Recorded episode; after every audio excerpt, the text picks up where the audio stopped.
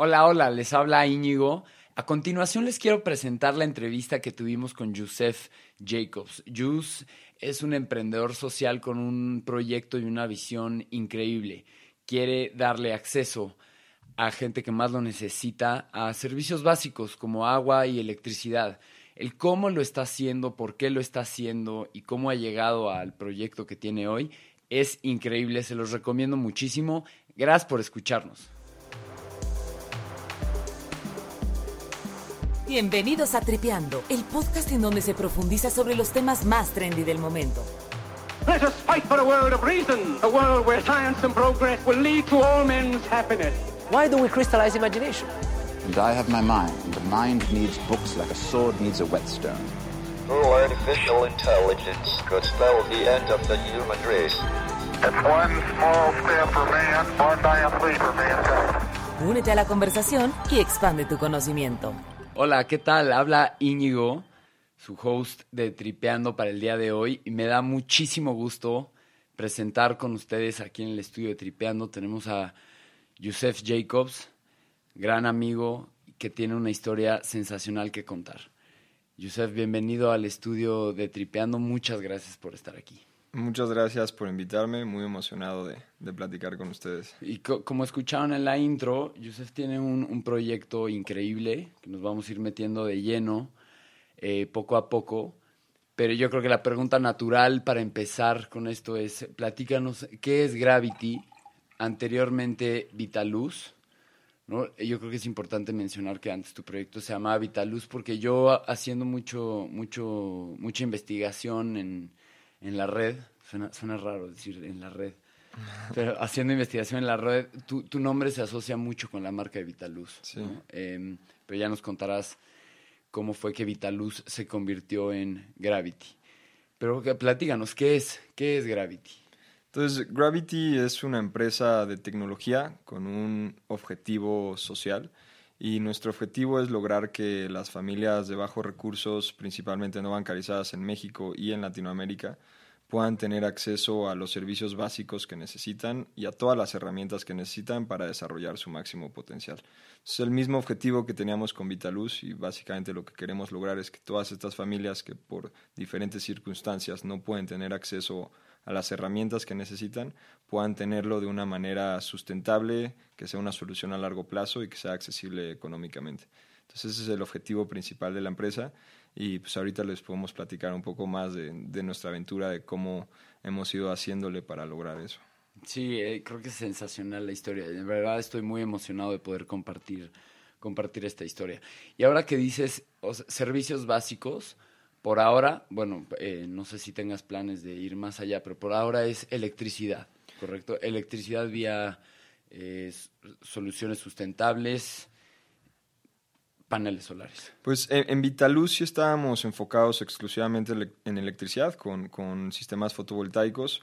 Hoy a través de Gravity ya hemos expandido tanto nuestras operaciones, modelo y nuestra capacidad técnica para poder eh, dar otro tipo de servicios. No nada más electricidad, sino también de se- servicios de fluidos. Entonces imagina agua potable, agua caliente.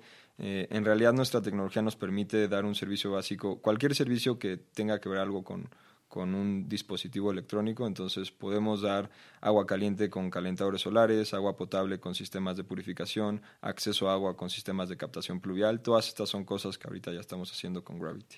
Y ad- adentrémonos un poco a, cómo funciona.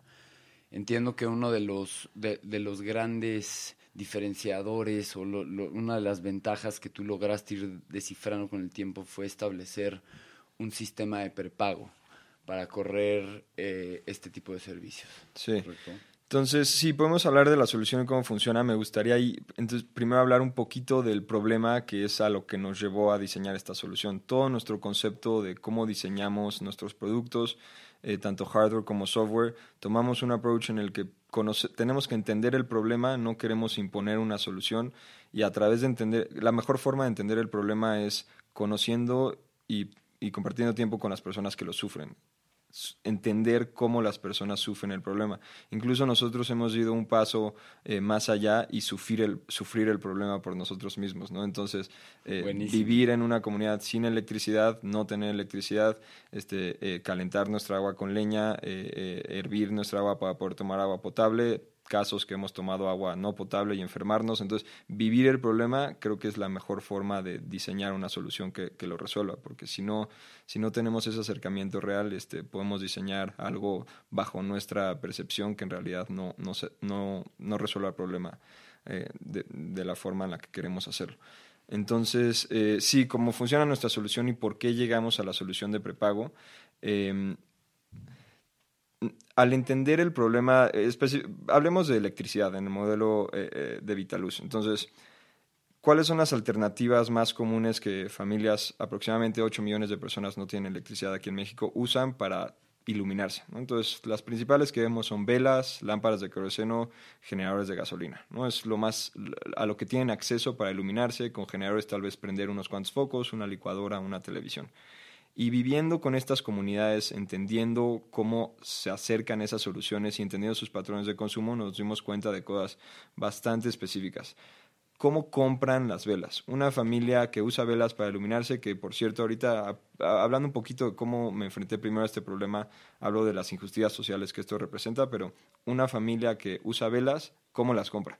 Ellos no compran un paquete de velas al mes y van usando tres velas al día compran tres velas al día. Una familia que usa un generador de gasolina no compra 60 litros de gasolina al mes y usa 2 litros de gasolina al día. Compra 2 litros de gasolina al día. ¿Y por qué es esto? Es porque en ese momento tienen en la bolsa el dinero para comprar tres velas o el dinero para comprar 2 litros de gasolina. Y es lo que necesitan en el momento y lo que pueden pagar en el momento. Otro servicio al que consumen de la misma forma y que se asocia a este mismo patrón de consumo es el servicio de la telefonía por prepago. Entonces ahí va un poco por qué fue que fuimos diseñando esto. ¿no? Entonces un servicio que ha permeado el 96% de la, de la población. Aquí en México este, fueron los pioneros en implementar un modelo de prepago y se asocia, se, se, se, sí, se asocia específicamente a este patrón de consumo. Yo pago lo que necesito cuando lo necesito. Entonces el modelo prepago es igual, le meto 20 pesos porque tengo que hacer estas llamadas y eso es el dinero que tengo en la bolsa. Entonces queríamos, entendiendo estos patrones de consumo, entendiendo cómo se acercan estas soluciones, queríamos replicar ese modelo eh, en otros servicios básicos, ahorita en este momento con electricidad. Entonces fue que empezamos a pensar en, ok, podríamos diseñar una tecnología que nos permita controlar la electricidad por prepago y así eh, implementar un modelo que sea accesible a los patrones de consumo actuales de las familias, es decir, no imponer un patrón de consumo, sino adaptarnos a lo que ellos ya viven. Y fue como fuimos llegando al, al modelo prepago. Buenísimo, creo que es, es sensacional cómo has logrado ajustarte a la triste precariedad de vivir al día, ¿no? De vivir al día a día. Y al final lograr ofrecer eh, una, una serie de servicios tan básicos como puede ser la electricidad.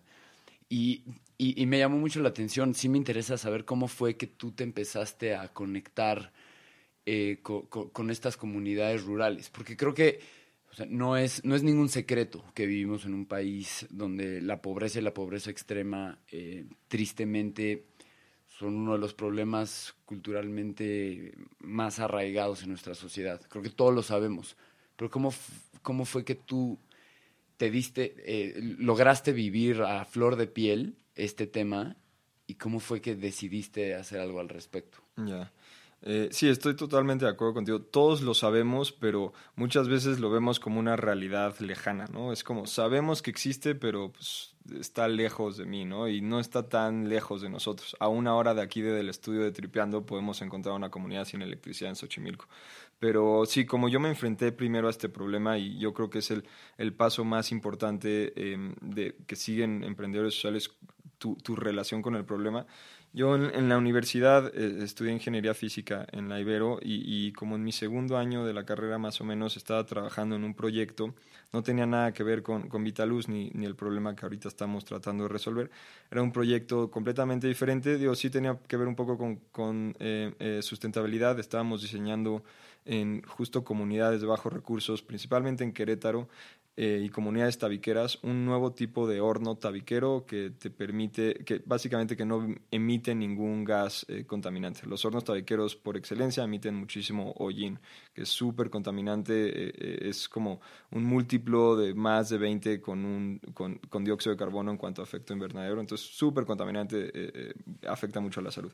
Entonces estamos diseñando este nuevo tipo de horno que retiene todas las emisiones eh, de gases de efecto invernadero al cocinar un, tabique. Y, y, en este proyecto me llevó a conocer varias comunidades de bajos recursos. Me, llegó, me llevó a trabajar con ellas, a, a, a veces hasta vivir con ellas. Y, y, a través de este proceso fue que empecé a conocer en estas comunidades familias que no tenían electricidad, no nada más tenían su, su horno tabiquero que les provocaba muchos, muchos este, daños a la salud, sino que tenían su generador de gasolina en su casa y, y este, y, y, yo vi en las comunidades como los efectos en la salud que esto tenía. Entonces estas familias no tenían eh, acceso a la electricidad y yo nunca me había, afectado, me, me había enfrentado tan directamente a esta realidad en México. y y lo que más me pegó no fue tanto la, el, efecto a la salud, sobre todo lo que más me pegó este problema es el costo de estas alternativas, que es, es ridículo. Eh, una familia que usa tres velas al día, en promedio cada vela este, cuesta cinco pesos, unos 15 pesos al día, son más de 300 pesos al mes. 300 pesos al mes.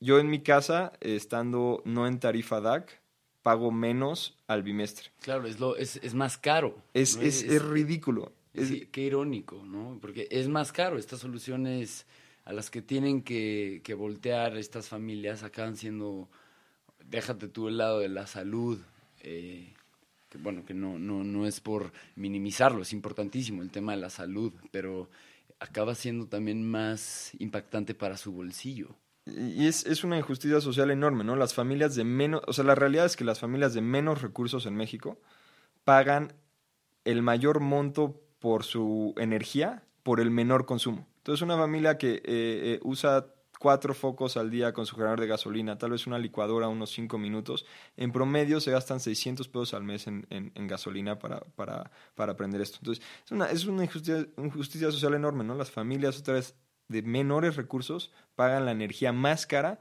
por el menor consumo. Y es un, un, problema, una injusticia social que yo no podía ignorar. Yo sabiendo que en mi casa que hay X focos, no, no me falta nada, un, refrigerador, más de una tele, estaba pagando menos por ese consumo eléctrico que estas familias. Es, es una injusticia social que, que, yo no pude ignorar y, y que está muy, muy embebido en mí, en cómo quiero aplicar mi vida y a qué me quiero dedicar, pero era algo que simplemente no podía, no podía ignorar. Y, ese enfrentamiento, ese problema fue como eh, fundamentando un poco el, el eh, justo lo que decía, lo que yo quiero hacer con mi vida. Eh, yo considero que eh, nosotros que estamos platicando aquí, sin duda nacimos en una posición privilegiada y yo creo que yo no me gané nada para nacer en, nacer en esa posición privilegiada. No creo que nadie se gana el derecho de nacer en, en cierta familia con cierto acceso a servicios. Y yo creo que eso nos da una responsabilidad de aplicar y usar esos beneficios que hemos tenido para equilibrar esa balanza. Yo creo que es una balanza totalmente controlada por el azar, eh, pero que sí la podemos influenciar y sí podemos usar ese acceso a, a las herramientas que hemos tenido para equilibrarla. Y, y, y, conociendo esos problemas, entendiendo mi posición en esa cadena, eh, he ido como fundamentando lo que yo quiero hacer y es justo equilibrar esa balanza. Wow, estoy totalmente de acuerdo. Y pa, pa, para ti, tú lo ves como una pasión, ¿no? El, el hecho de, de, de, considerar en quién quieres ser y qué quieres hacer en la vida, el tener en mente a los demás y al ecosistema, tú lo ves como una pasión. ¿Considerarías también que quizá debería ser un deber para muchos más de nosotros? Es, sin duda para mí es mi pasión y, y yo sí lo considero, uso mucho la palabra responsabilidad eh, pero a, a veces si, si, usas el deber o responsabilidad sientes que es algo que se te adjudica mm, sin decisión propia, sin como libre albedrío, no es algo que se te impuso. Yo es una responsabilidad que asumo y, y, creo que esa es la postura que deberíamos de tener. No es algo que está adjudicado, no es algo que se nos impone, es algo es un deber y una responsabilidad que deberíamos asumir. Si no, no, no va a funcionar. Entonces yo es, es una responsabilidad que asumo. Creo que es, es la mejor manera de verlo. Y creo que creo que un error muy común es que esa responsabilidad se le adjudica como automáticamente al gobierno, ¿no? Como que, claro, quiero hacer algo al respecto, quiero hacer algo por mi país, quiero hacer algo por los que, por los que menos tienen, pero hay como un estereotipo ya grabado, inscrito en nuestro, en nuestro sistema, de decir, le cae al gobierno. ¿no? Es, es, es la responsabilidad del gobierno, yo pago mis impuestos. eh, no, creo, creo que es una, es una concepción incorrecta que puede ser que permee demasiado en la sociedad. ¿no? Pues no sé, no sé si es incorrecta. Yo creo que, o sea, tal vez la forma en cómo la- lo, lo visualizamos sí, pero creo que sí es responsabilidad del gobierno darle servicios básicos, electricidad, en este caso en específico, a toda la población.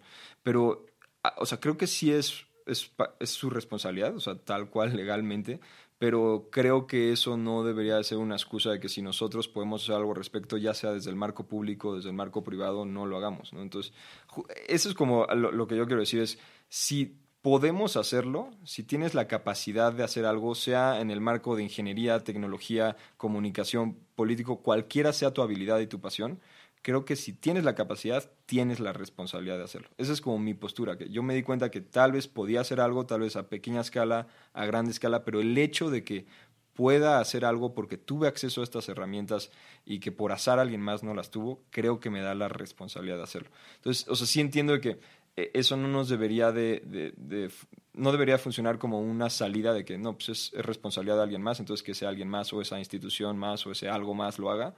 Eh, ahí creo que está el error. Si podemos hacer algo al respecto en cualquier marco, deberíamos de hacerlo. Sí, y, y- y te admiro muchísimo por, por, por cómo lo pones, cómo lo planteas, que estoy 100% de acuerdo. Em, y y lo- me surge entonces la siguiente pregunta. Uno, ¿cuál ha sido entonces tu trato con el gobierno? Y dos, ¿cómo has enfrentado este reto de poder hacer un bien en la sociedad? Porque normalmente este, este tipo de, de servicios que van muy enfocados a hacer bien a la sociedad o, cae, o recae en el gobierno o recae muchas veces en asocia- asociaciones y fundaciones no gubernamentales. Tú estás tratando de hacer un negocio a partir de esto. Al final del día no podemos ignorar la importancia de tú tener un negocio rentable. Pero creo que debe de ser difícil, y ahorita nos platicarás, debe de ser difícil alinear la prioridad de tener retornos y de tener utilidades con tener este impacto social, ¿no? Porque al final del día a lo que iba es que muchas veces es, un servicio que se, que, se da por parte del gobierno, de NGOs, eh, asociaciones o fundaciones no gubernamentales.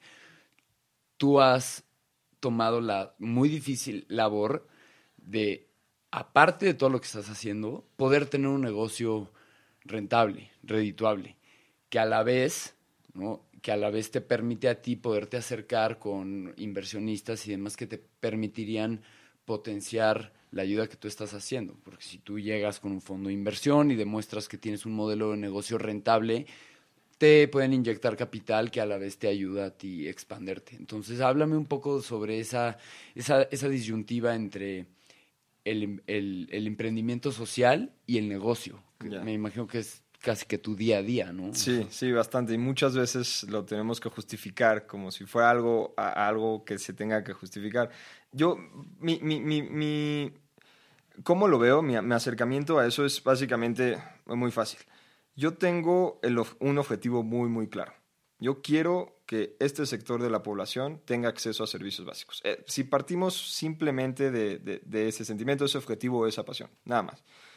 Y entendiendo el modelo, entendiendo el problema, sobre todo, sobre todo entendiendo el problema, no tanto el modelo, y, iterando muchísimas veces, eh, llegué a la decisión de que para lograr este objetivo, que ese es, ese es por, lo que estoy aquí, por lo que hago, lo que hago, quiero lograr ese objetivo. ¿Cuál es la manera más viable, más realista, entendiendo nuestro eh, esquema económico, entendiendo los intereses que lo mueven? ¿Cuál es la manera más realista de lograr ese objetivo? ¿Es a través de una fundación? Puede ser. Puede ser que a través de una fundación llegues a X miles de personas este, y les puedas dar electricidad o les instales sistemas solares. Puede ser.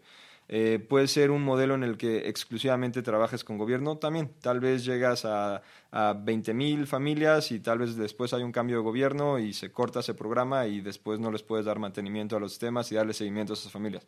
Es una opción, ¿no?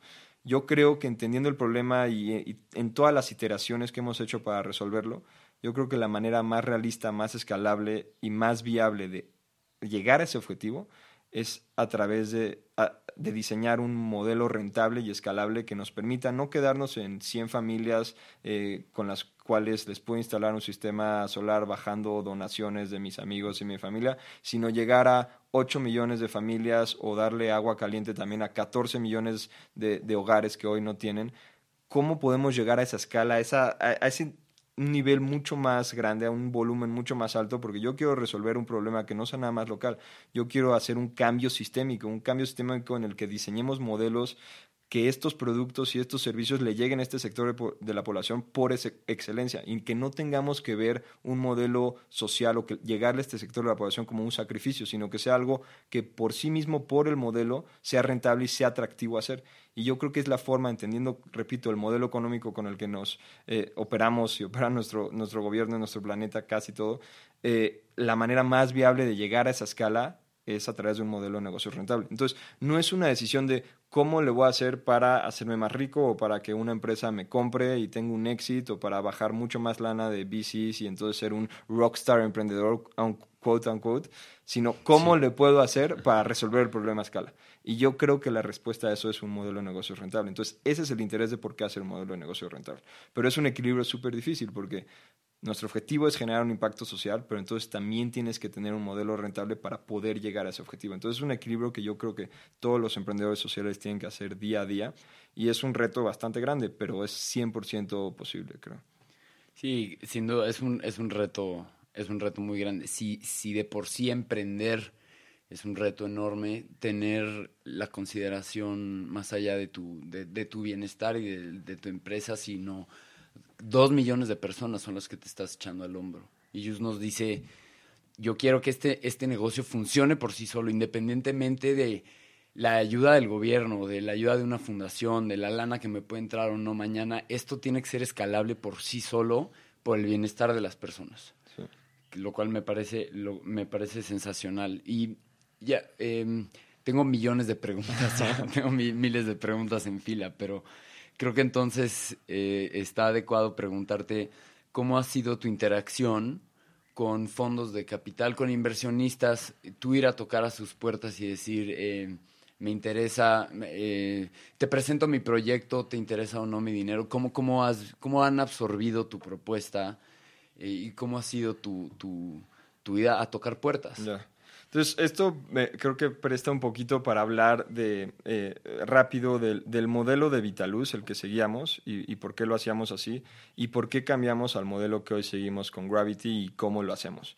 Y, y cómo ese cambio, ese pivot y esas decisiones otra vez están fundamentadas en cómo le hacemos para resolver este problema a escala, cuál es la manera más viable. Entonces, platico un, un poquito de background de cómo funcionaba el, el modelo de Vitaluz, en el que nosotros, eh, ahí en ese modelo nosotros controlábamos toda la cadena de valor, es decir, llegábamos a las comunidades sin electricidad, las encontrábamos, tratábamos de entender su problema en específico, eh, eh, activábamos las comunidades con un modelo eh, totalmente de trabajo comunitario y haciendo que la comunidad sea parte de la solución fabricamos los sistemas fotovoltaicos, que es como damos electricidad a estas comunidades. Asumíamos la inversión de esos sistemas fotovoltaicos, los instalábamos, seguíamos la operación, eh, cobrábamos las recargas de prepago, que ahorita platico un poquito más de eso, dábamos mantenimiento, etcétera, etcétera, etcétera. Controlamos toda la cadena de valor. Y estuvimos operando ese modelo más o menos unos dos años de, desde 2016. Llegamos a, un total de, de 5 mil per, eh, personas, unos mil sistemas instalados y, y, teníamos, queríamos escalar más, teníamos que cumplir la demanda de las comunidades con las que estábamos trabajando, porque necesitan electricidad y el modelo de prepago se aplica muy bien a sus necesidades. Con este modelo de prepago y los sistemas fotovoltaicos, como funciona es, les instalamos los sistemas completamente sin costo y el usuario para eh, ahí cacha que digo usuario, ¿no? No beneficiario, no está haciendo un modelo asistencialista, claro, ¿no? Ellos usuario. son usuarios. Y al ser usuarios, por eso, qué bueno que entramos a eso, es clave verlos como usuarios, no porque sea una forma de la que vas a extraer dinero. Al ser usuario, ellos tienen las de, los derechos de un usuario. Si el servicio no funciona, te pueden exigir que funcione. Si algo no se está haciendo justo, te pueden exigir que se haga justo. A diferencia de un beneficiario, Exacto. que es, le regalaste algo, ah, no me puedes decir nada porque es un regalo. Toma y ya está, yo me voy. Es un usuario, entonces nos debes de exigir que todo funcione bien. Entonces eso es clave. ¿no? Eh, el usuario compra recargas de electricidad que le habilitan su electricidad, puede comprarlas por día, por semana, y con esas recargas habilitan básicamente el flujo de electricidad, tienen electricidad en su casa, y con esas recargas nosotros recuperamos la inversión del sistema que instalamos.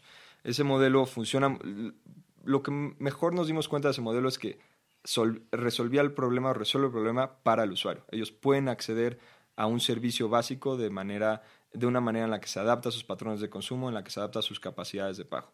Pero algo que era súper difícil y que nos enfrentamos cuando empezamos a levantar lana para expandir nuestras operaciones, para instalar más sistemas, es que es un modelo muy, muy intensivo en capital. Nosotros tenemos que hacer una inversión grande por cada sistema que se instala para después recuperarlo en un periodo de tiempo muy largo, porque las recargas tienen, son más baratas que las velas, son más baratas que la gasolina, entonces recuperamos ese- esa inversión en un periodo de tiempo muy largo.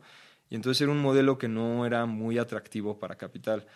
Algunos, algunos capitales sí, capitales en los que valoran incluso más el retorno social que el retorno financiero y fueron nuestros primeros inversionistas, pero aún así nos estaba costando mucho trabajo escalar y mucho trabajo cumplir la demanda. Y era frustrante porque decíamos, tenemos una solución que le funciona a, a- a los que están viviendo el problema, pero no podemos llevárselo a todos estos que, que estamos, a, a toda la demanda que estamos teniendo. ¿no? Y era un problema que nos íbamos enfrentando con cada inversionista, con cada inversionista. Yo ahorita les platicaba un poquito fuera del aire de mi proceso con los inversionistas y cómo lo iba manejando. Y bueno, básicamente en resumen, en mi columna de, de inversionistas que dicen no funcionó, tengo 112. En mi columna de inversionistas que dice sí funcionó, tengo 3. ¿no? Entonces es un proceso con inversionistas de mucho rechazo, mucho en- enfrentarte al fracaso, eh, mucho aprender. Nos aprendimos, aprendimos esto. Nuestro modelo era muy capital intensive y tal vez no era la mejor manera de cumplir ese objetivo primordial que tenemos, que es lograr que tengan acceso a servicios básicos. Y esto entró en algo que es clave que yo he aprendiendo en este trayecto, es si tú como emprendedor o como cualquier persona eh, que estás tratando de resolver un problema, te enamoras de tu solución, lo que quieres hacer es que usen tu solución. Yo creo que es un error súper grande porque tu solución nunca va a ser perfecta, tu solución siempre va- a cambiar. Lo que nos tenemos que enamorar y de lo que, a, a lo que le tenemos que adjudicar nuestra pasión es al problema. Yo me enamoro del problema, yo tengo una pasión sobre el problema, no sobre mi solución, y no estoy casado con mi solución. Yo estoy casado a que mi solución funcione para el problema. Entonces, mi solución no estaba funcionando, no podíamos llegar a todas las personas que queríamos llegar, entonces el problema seguía, lo que tenía que cambiar era la, solución. Entonces nos dimos cuenta de algo muy específico, como he mencionado. Para las personas, para los usuarios, funciona este modelo. Pero éramos, nosotros no podíamos llegar a todas las personas que, que, que están sufriendo este problema. Y déjate nada más en electricidad, sino 14 millones de hogares en agua caliente, 22 millones eh, eh, que no tienen acceso a un servicio de agua potable. Entonces, sabíamos que bajo este modelo no podíamos llegar a todas esas familias y eh, lo que hicimos en el modelo de Gravity fue, fue una introspección bastante importante en entender qué era lo que estábamos haciendo bien nosotros, qué era lo nuevo que habíamos hecho, cuál era nuestra innovación. Y, y, y lo que concluimos fue básicamente que nuestra solución es, es nuestro modelo y nuestra tecnología de prepago, que básicamente lo que hace es un modelo y una tecnología que habilitan que estos usuarios paguen lo que pueden pagar en el momento que lo necesitan por su servicio básico. Y dijimos, ok, si nosotros solos no podemos llegar a todas las familias, pues ¿por qué no extendemos nuestra solución a más personas que quieren llegar a este mercado, que podrían llegar a este mercado? Entonces el modelo de Gravity es un modelo diferente, es un modelo B2B en el que nosotros le vendemos nuestra tecnología, tanto hardware como software, a otros distribuidores de sistemas fotovoltaicos, calentadores solares, sistemas de purificación, que o están tratando de llegar a este mercado, a este sector de la población, o que hoy en día no lo hacen por justamente problemáticas de financiamiento y cobranza como las que nosotros estamos resolviendo. Entonces, en vez de nosotros tratar de llegarle a todas las familias, les damos las herramientas a otros distribuidores que en conjunto podemos llegar a todas las familias. Entonces, lo que estamos haciendo es habilitar nuestras herramientas, habilitar nuestra tecnología con otros distribuidores, con otros fabricantes, para que volteen a ver este sector de la población y no lo vean nada más algo como una responsabilidad social, lo vean como un negocio rentable. Y si logramos que lo vean como un negocio rentable, podemos llegar a mucha mayor escala. Y ese es el modelo de Gravity, ese es el pivot que dimos. Y, como digo, no es un pivot para decir, no, no está fundamentado, no está, no está inspirado en cómo hacemos que el modelo sea más rentable. O sea, es un producto de, de, del cambio, pero el objetivo es cómo le hacemos para llegar a más gente, cómo le hacemos para resolver el problema. Entonces, ha sido más o menos nuestra trayectoria y con Gravity pues nos ha ido bastante mejor con los bicis, que es un como beneficio colateral, digamos. Escalabilidad. ¿no? Exacto. Escalabilidad. ¿Y cómo, cómo ha sido? Me, me encanta cómo, cómo, cómo libremente aceptas que...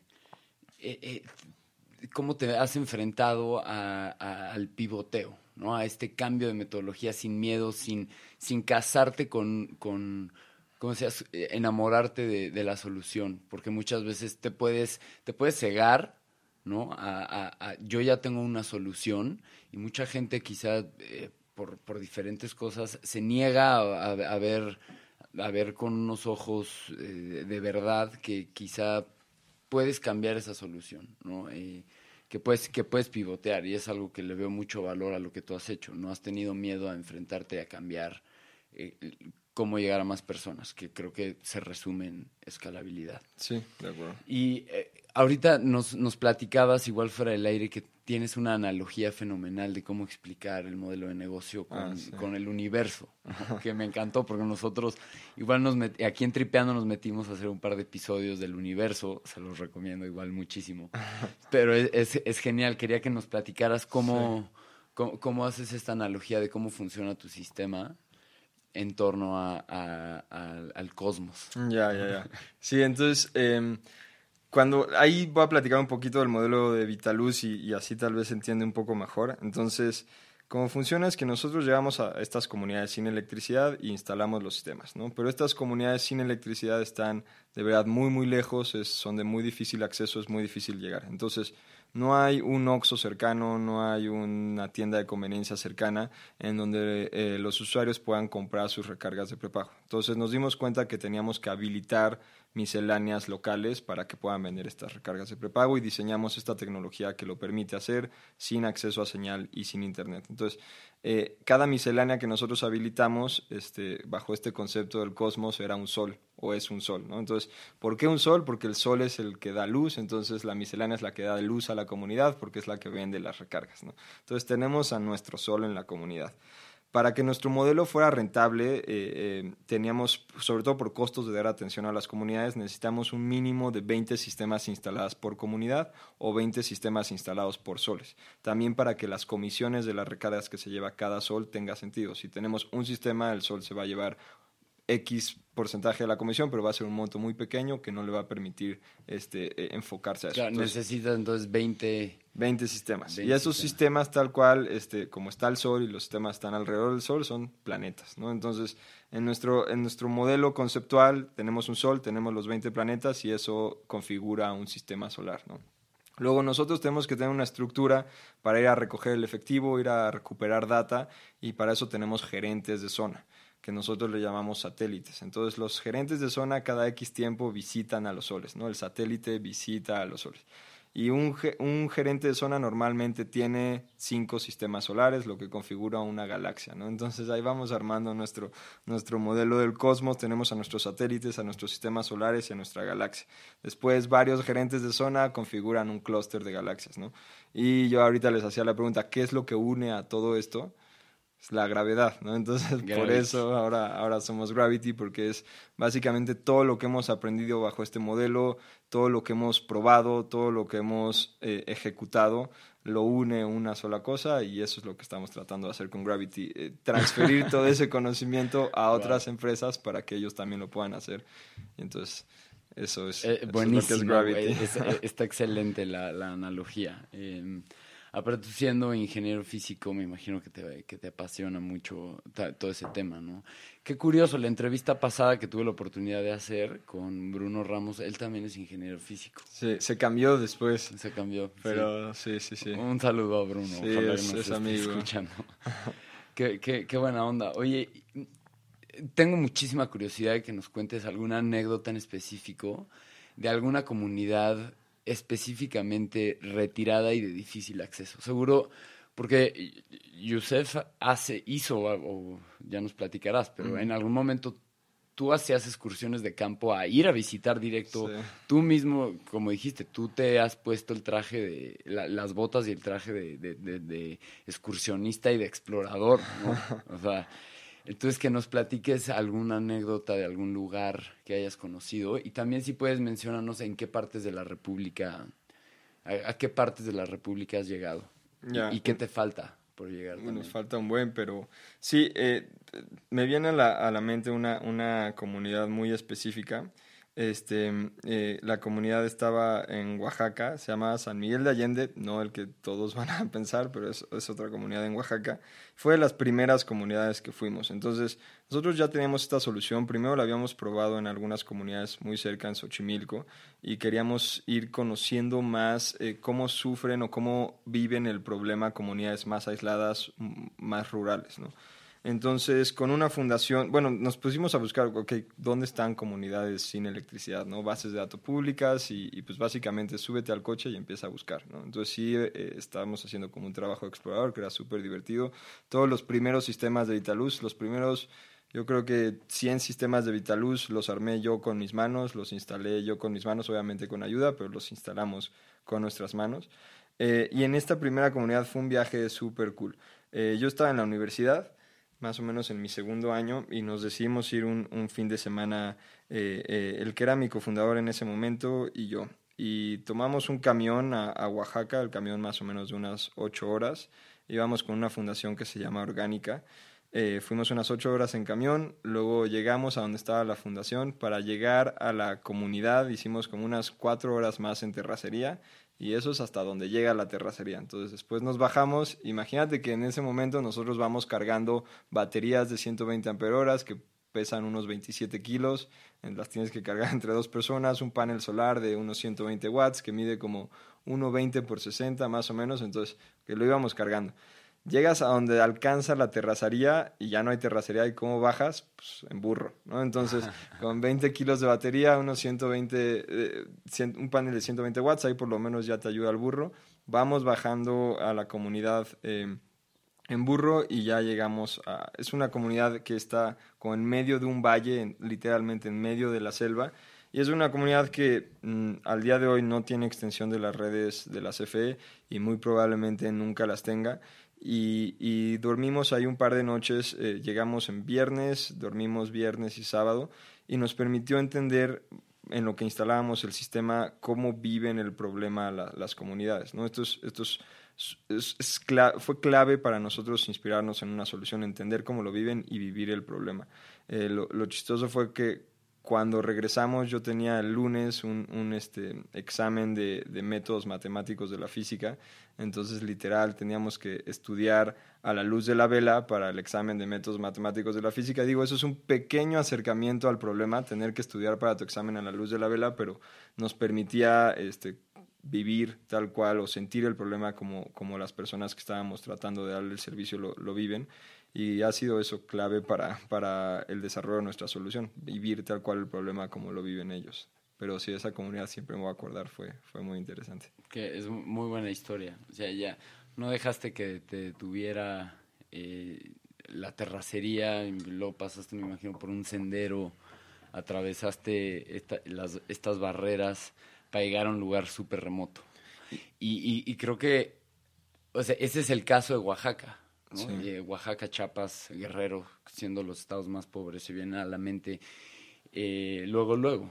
Pero, pero me llama mucho la atención porque también, o sea, a una hora de aquí en el Estado de México o en la misma Ciudad de México, en Xochimilco, puedes encontrar personas que están totalmente aisladas de sí. una red de una red productiva o una red de electricidad, ¿no? Sí, sí, sí. Ahí es un contexto social un poco diferente porque estas comunidades eh, son comunidades irregulares, son asentamientos urbanos irregulares que están en situación de pobreza extrema. Entonces, son comunidades que se asientan en zonas fuera de, de, del, del, del, casco urbano. ¿no? Entonces, técnicamente son comunidades ilegales, en donde no se permite asentarse, hacer asentamientos urbanos ni construcciones ahí pero la realidad es que hay cientos de miles de personas viviendo en estas zonas y que no tienen acceso a ningún servicio básico. Entonces, como son técnicamente comunidades irregulares, eh, el municipio no les puede extender servicios básicos. Entonces, lo que te encuentras es una solución, digo, una situación en la que las familias viven de forma muy similar a las comunidades en bajos recursos. Como no tienen acceso a estos servicios,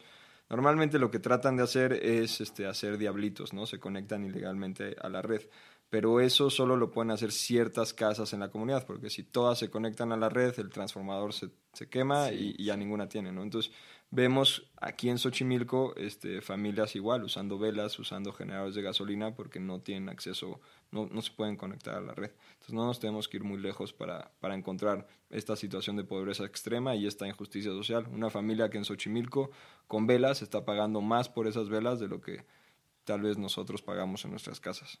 Y lo que resulta muy paradójico, ¿no? Porque al final estas comunidades sí tienen un OXO, quizá tienen un OXO a 5 kilómetros, pero igual o, viven en una zona conurbada y en una metrópoli como es la Ciudad de México, pero a la vez viven en una situación súper precaria. Entonces es, es, muy paradójico. O sea, no te tienes que ir hasta Oaxaca, es algo a mí que, que me llama mucho la atención.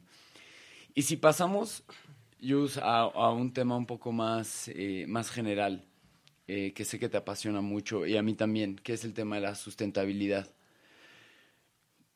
Dime si estás de acuerdo conmigo, pero a mí me causa, eh, he notado como la sustentabilidad, el tema de la sustentabilidad es un término que todo mundo está acuñando, ¿no? Todo el mundo ya habla de sustentabilidad, las empresas se juran ser sustentables, ¿no? Todo el movimiento verde. Pero dime si estás de acuerdo con, con, con, mi sentir, que parece ser que el tema de la sustentabilidad, las empresas lo toman ya más como una estrategia de puro marketing, de pura mercadotecnia, como para vender. Greenwashing, ¿no? Green, exacto. Que, que, que de verdad asumir la responsabilidad de ser sustentable. Y paréntesis, yo creo que la sustentabilidad es, ¿cómo lo definimos? Será poder otorgarle el derecho a las generaciones futuras de vivir igual de bien que nosotros. ¿no? Y creo que esa verdadera, esa, esa misión y visión, muchas empresas, aunque, aunque se juran, ¿no? se juran ser este, las más verdes, lo toman como una estrategia de marketing, no verdaderamente lo, lo asumen, ¿no? ¿Cómo ves, ¿Cómo ves este tema? Sí, estoy Estoy, estoy, totalmente de acuerdo contigo. O sea, no creo que la mayoría de las empresas o organizaciones definirían su estrategia de sustentabilidad como tú la, como tú la definiste. No creo que ven a tan largo plazo y, y, y desafortunadamente eh, nuestro sistema económico lo que valora mucho más es el, las ganancias a corto plazo. Y aquí estamos viendo algo muy a largo plazo. O sea, entender que las generaciones futuras puedan vivir eh, en este planeta, casi, casi. No, sí, de hecho pero no, no tienen una estrategia eh, a tan largo plazo. Y yo creo que eso es uno de los, de los fundamentos o, orígenes del problema, que valoramos, toda nuestra estructura económica valora el short-term profit. Y, y, y, eso es lo que nos ha llevado básicamente a, a quemar el planeta, ¿no? Valorar más ese short-term profit de extraer X petróleo que eh, invertir en una tecnología que te permita ser sustentable, sustentable, no sé, en 20 años ese short-term profit es lo que está quemando básicamente al planeta.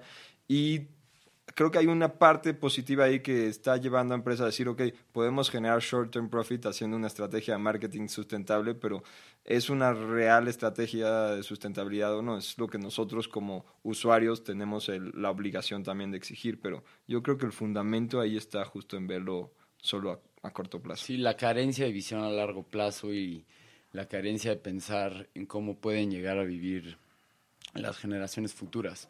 Que al paso que vamos, pues no pinta bien. No, no pinta bien. Para ti es el reto, es el reto más importante de la humanidad, quizá el cambio climático. Sin duda, sin duda. O sea, es que es un, es un tema existencial ya. O sea, si, si nos basamos en, en este eh, eh, estudio de, de, conglomeración de 200 estudios que hizo la ONU, que básicamente la, la conclusión es que si en 12 años no reducimos a 50% de nuestras emisiones, vamos a, en vez eh, de subir el, el, clima global de pre-industrial levels de, a, a 1.5 grados, lo subiríamos 2 grados. Y eso significaría básicamente extinción masiva de, de, especies. ¿no? Entonces, no lo estamos viendo como lo, como lo que es. O sea, si, si cambiáramos esa reformulación y le diríamos a empresas y a gobiernos, hay un asteroide del tamaño de, de México que en 12 años le va a pegar a la Tierra y no podemos hacer nada excepto que si reducimos todos nuestros gastos de efecto invernadero por alguna razón el asteroide se desvía.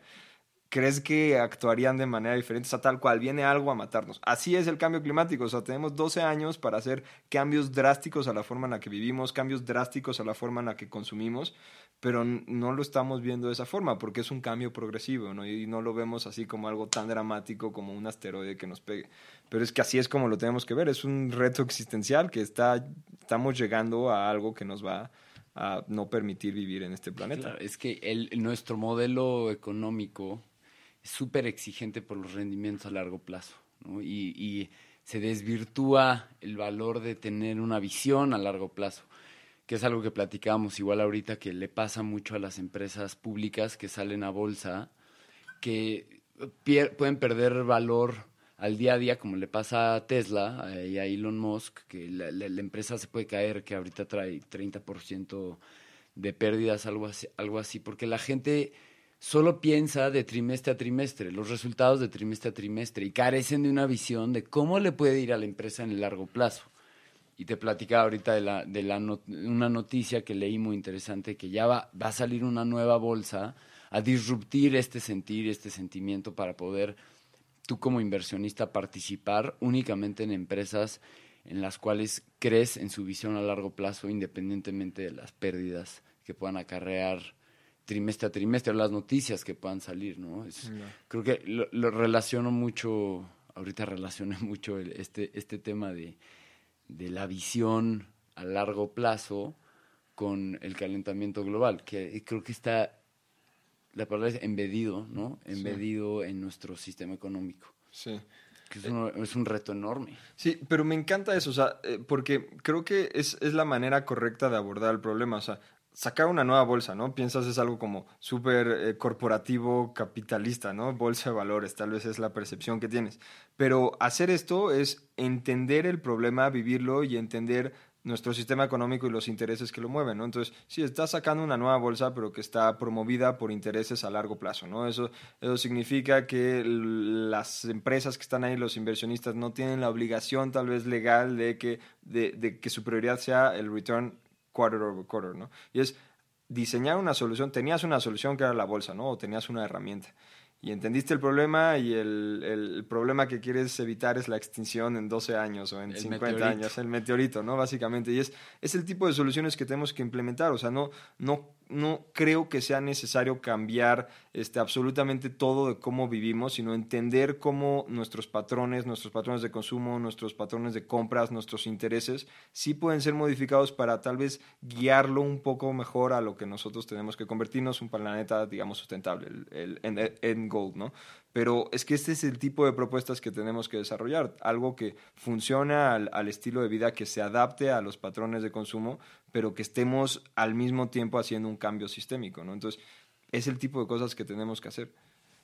De acuerdo. Y a la gente se le olvida la, el poder que tenemos nosotros como individuos al ajustar nuestros patrones de consumo para exigir que la oferta se adecue a evitar el chingadazo del Sí. meteorito. ¿no? Y si la oferta no se adecua, entonces hay que crear nuestra propia oferta. Entonces, si no se, si no, si no se adecuan a nuestros estándares y, a nuestro nivel de supervivencia que te- queremos tener, entonces hay que crear nuestra propia oferta. Ta- Hay que, pues hay que ensuciarnos las manos y entonces crear esos productos que nosotros queremos ver allá afuera. Si no, es que, si no, si no se ponen las pilas los, los que tienen la, la- la oferta hoy en día. Qué bueno que lo dices tú. Si lo hubiera dicho yo, sería, no, no tendría la misma validez porque tú sí te has ensuciado las manos y sí has tomado ese cambio, por, por lo cual eh, eh, estamos muy agradecidos de, de tenerte aquí a que nos cuentes, a, a que nos cuentes esto.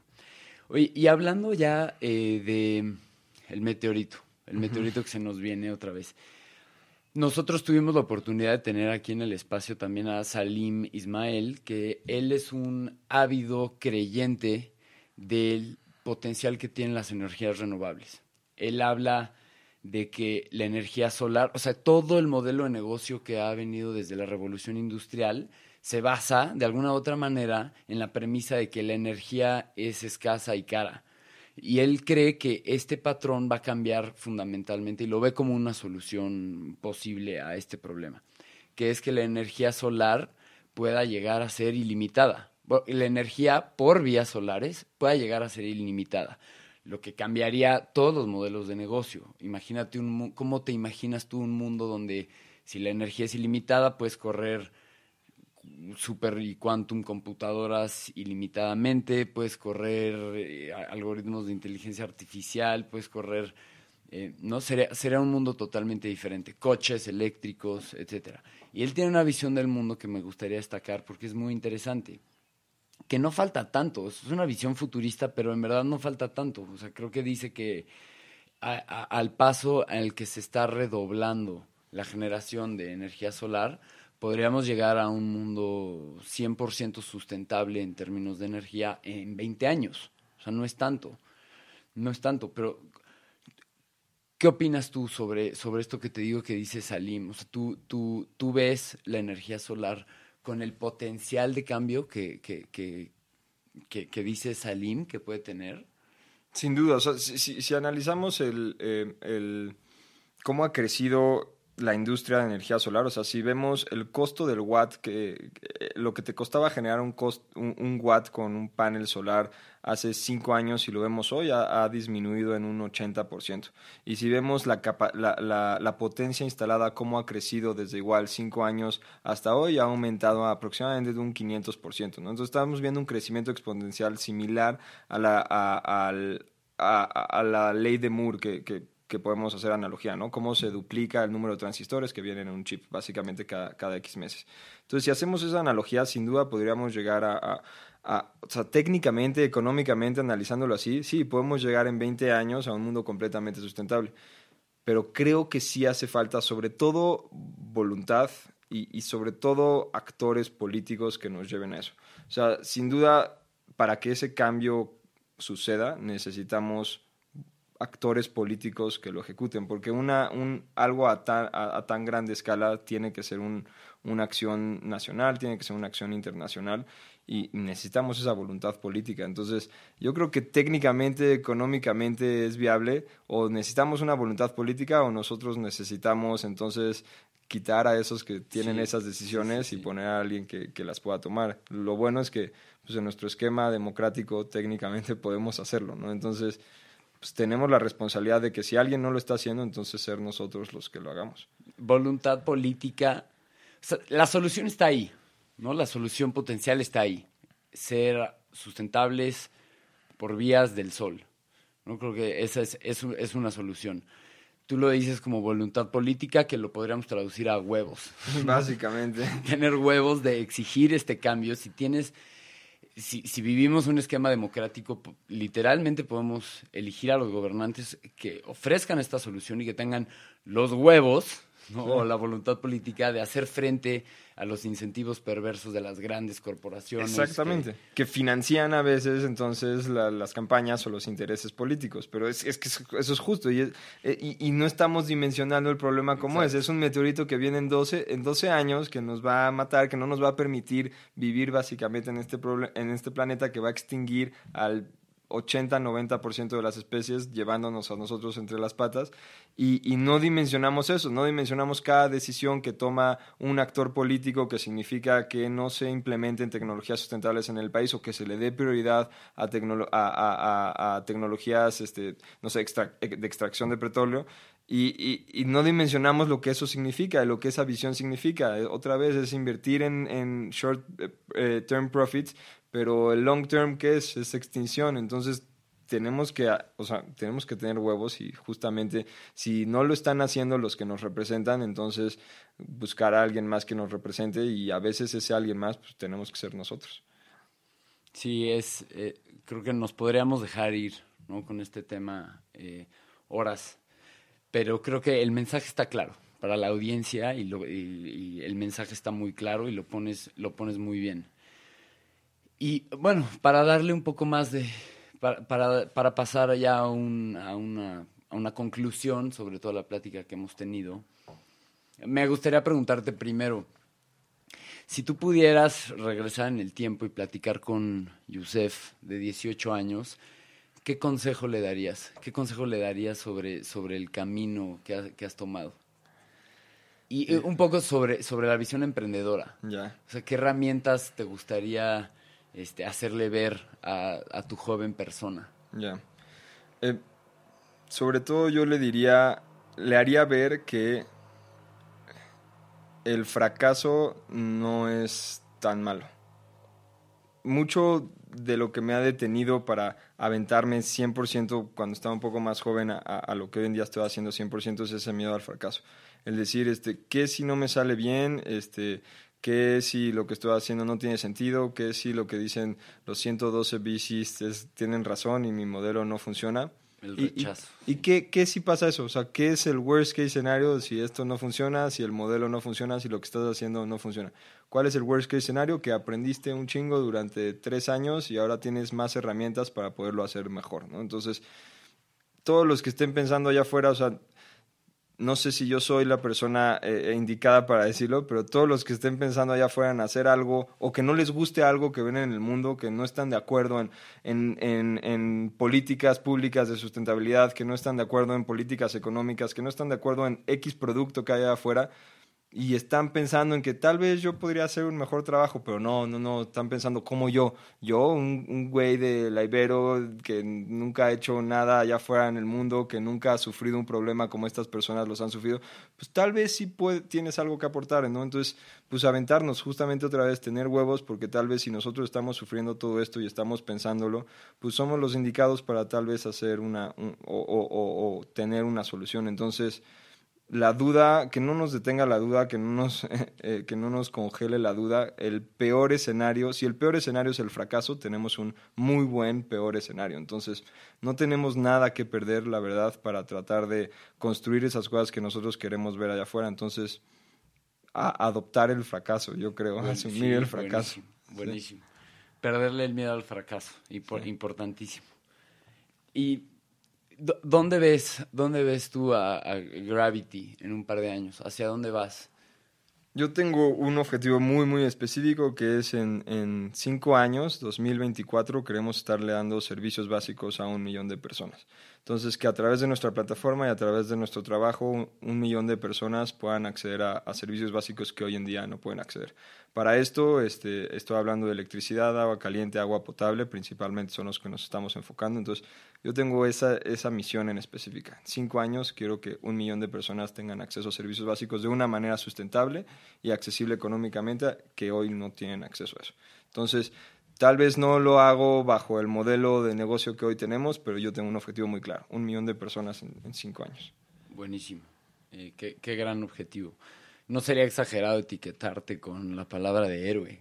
No, yo creo que sí, la verdad, pero Pa- Para, pa- es que viendo, viendo tanta gente que nos escucha, incluido yo, que, que, que, que podemos estar 100% de acuerdo contigo, pero es poco, so- somos pocos los que en verdad eh, pierden el miedo a ensuciarse las manos. No, yo todavía lo tengo, no me, no me malinterpretes, el miedo ahí sigue, pero pues pero llegar a un millón de personas, llegar a un millón de personas es un grandísimo objetivo. Y yo creo que para, para ellos sí no sería, no sería exagerado etiquetarte con este calificativo, la verdad. Para- bueno, lo, para lo- ellos. lo acepto entonces. lo aceptas. si Hume- insistes. eh, lo- humildemente, Humildemente. humildemente, lo, aceptas. No, pero fe- felicidades, Yusef. Es muy emocionante este, poder compartir esta historia.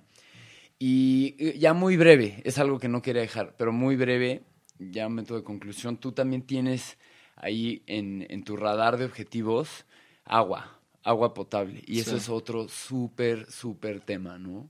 Nos podría tomar otros 50 minutos Sí, seguir abundando en este tema, pero el tema del agua, así muy breve. Entonces, ¿Cómo- cómo lo básicamente lo, que nosotros queremos habilitar es que el- hoy en día 22 millones de, de hogares aquí en México eh, acceden al agua potable con la compra de garrafones, compra de plástico, desechos plásticos. Eh, y principalmente no tienen acceso a sistemas de purificación que, si lo vemos así, que por litro les salga más barato y más sustentable tener agua potable. ¿no? Y creemos que nuestro modelo, y con nuestro modelo y con nuestra tecnología podemos habilitarlo. Justamente el mismo modelo, instalas un sistema de purificación en una casa a un usuario que no puede comprar un sistema de purificación porque no lo puede pagar de contado o porque no está bancarizado y no puede tener un crédito, se lo instalas y va comprando recargas de prepago que le permitan acceder a, a su agua potable más barata de lo que le sale el garrafón. Entonces es el mismo modelo, la misma tecnología, cambias la infraestructura, en vez un panel solar a un calentador solar pones un sistema de purificación y por eso yo creo que nuestro modelo y nuestra tecnología se puede, puede, ser habilitada a cualquier servicio básico, desde electricidad hasta internet, hasta incluso eh, agua potable como estamos viendo o acceso a agua con sistemas de captación pluvial. Entonces es el mismo modelo que hemos ir entregando a más jugadores, a más aliados que nos permitan llevarlo a cabo, pero justo lo que hemos tratado de construir es un modelo que funcione para cualquier servicio básico. Entonces es lo que estamos tratando de validar. Yusef, eh, muchísimas gracias por compartirnos esto, por impulsarnos a dar un paso más allá. Creo que yo sí me quedo con un, con un buen empujón de, motivación a, a, tener huevos, a tener, a tener huevos y perder el miedo a actuar. Y no, no, no necesariamente decir que vas a empezar una empresa, una fundación el día de mañana, sino mínimo ir ajustando los patrones de consumo. ¿no? Y quien, quien sea que crea diferente, también es súper bienvenido a venir a este espacio a, a debatirlo, ¿no? Porque yo he estado en plan de estar de acuerdo en 100% de todo lo que estás diciendo, cuando hay gente que probablemente pueda estar en desacuerdo. Si hay, si hay espacio para debate, pues creo que abrimos los micrófonos, ¿no? Para, para, para, quien sea que quiera, que, que, que lo vea diferente, que crea que dos bocas y trenes mayas puedan funcionar, ¿no? Sí, exacto. Este, sin meternos, yo siempre, sin meternos a temas políticos. pero, sí, eh, de acuerdo. Pero nos quedamos con muy buenas conclusiones, abstraímos muy buenas, muy buenas cosas eh, de aprendizaje, el potencial de la energía solar, la importancia de, de hacer conciencia social. Eh, creo que nos quedamos con una excelente plática y Muchas gracias, muchas gracias. ¿Algo, algo más que agregar?